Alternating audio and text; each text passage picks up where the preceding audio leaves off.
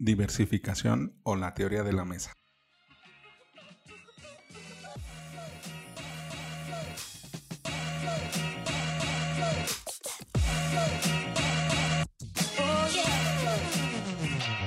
Hola, ¿qué tal? Bienvenidos a Ventaja Podcast, el podcast en donde hablamos de principios, estrategias y tácticas para los negocios tradicionales, online y startups. Hoy vamos a platicar de lo importante que es tener múltiples entradas de, dinero a nuestro negocio.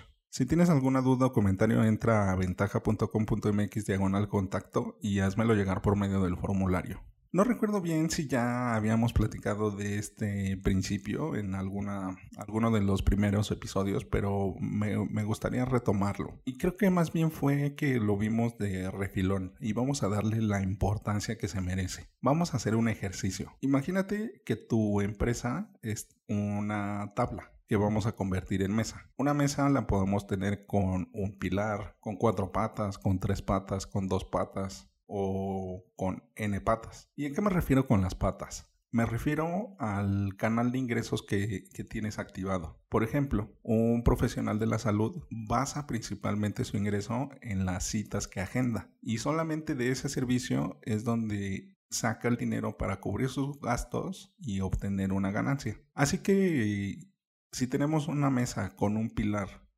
y sobre todo que esté delgado, porque, por ejemplo, con algún profesional de la salud, el gran problema es de que si se enferma, pues no genera ingresos. Entonces esa pata es endeble. Y si nos recargamos, podemos tirarla fácilmente. En cambio, si le vamos agregando patas, ¿qué pasa cuando tenemos dos? Se vuelve un poco más, más robusta, más sólida, más estable. Pero aún así la podríamos tirar. Podríamos enfocarnos en una esquina y voltearla. Pero metámosle cuatro. ¿Cuántas veces has visto que una mesa de cuatro patas se rompe?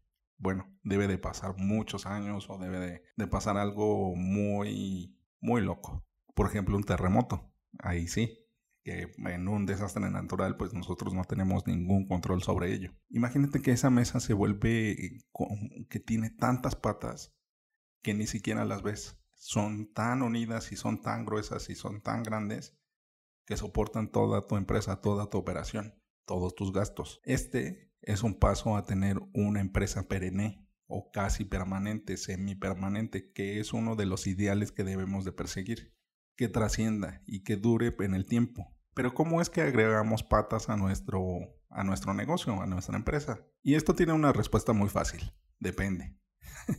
Porque si tienes productos, lo, ideal es de que primero empieces con venta cruzada y con venta descendente y luego venta descendente. Venta cruzada es vender algo relacionado a, tu, a tus productos o a tu producto principal. Venta ascendente es de que escales en, o haciendas en la escalera de valor con algún producto o con ese mismo producto pero de mayor, de mayor monto podrían ser más piezas o más volumen. En cambio, una venta descendente pues es una presentación más chica.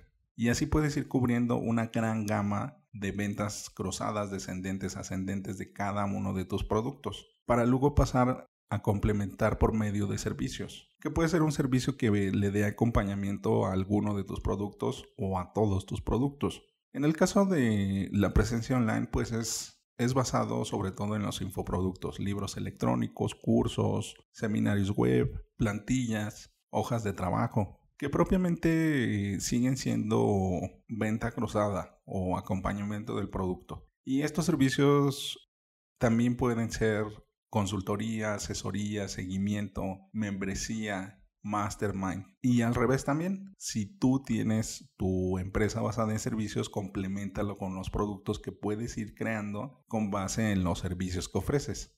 Y también una forma que puede ser viable es que te vuelvas afiliado. Afiliado para dejar a un lado la publicidad He visto todavía muchos sitios web con los cuales tienen la oferta o el catálogo de sus productos y servicios y le meten anuncios de publicidad. Está bien que hay que aprovechar el sitio web, pero pierdes mucha autoridad. Eso da una imagen de ser un, un negocio que no va creciendo y que está buscando desesperadamente nuevas formas de ingreso.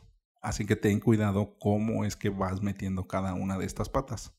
Y estos, estas formas de, complementar tus canales de ingresos o de aumentar tus canales de ingresos son complementarios en productos y servicios, pero también puedes abarcar nuevos nichos. Puedes entrar a nuevos segmentos de mercado solamente adaptando un poco lo que ya ofreces. O de plano puedes entrar a un, a un nicho nuevo. Solamente tienes que ver si es viable. Y por último, quiero dejarte una recomendación muy importante. Deja de pensar en, en que sea un negocio tradicional o que sea una startup o que sea un negocio online. Yo te lo separo en el inicio del programa para que nos identifiquemos, porque podemos tener alguno de esos tres, pero debes de aprender que estás haciendo un negocio. No importa si es online, no importa si es tradicional, no importa si es una startup, es una empresa. Así que si tú te pones en esa visión o te colocas esa visión, puedes empezar a aperturarla, a tener este pensamiento lateral que te genere nuevas ideas. Y espero que estés haciendo tus ejercicios, tu ejercicio diario de 10 ideas al día para ir ejercitando tu pensamiento lateral y tener justo estas nuevas ideas de cómo meter nuevos canales de ingreso a tu empresa. En el próximo episodio hablaremos de cómo escalar tus precios. No es una tarea nada fácil, pero la tienes que hacer sí o sí. La inflación es una marea que puede ahogar tu negocio. Bueno, ventajosos es todo esto por hoy. Antes de terminar, sigue la conversación. ¿Cuántas patas tiene tu empresa? ¿Tiene las suficientes? Recuerda dejar tu comentario en tu plataforma favorita, las reviso todas. Al darle like en iBox y YouTube y dar 5 estrellas en iTunes, ayudas a otros a encontrar el podcast. Y recuerda, rífate como los grandes.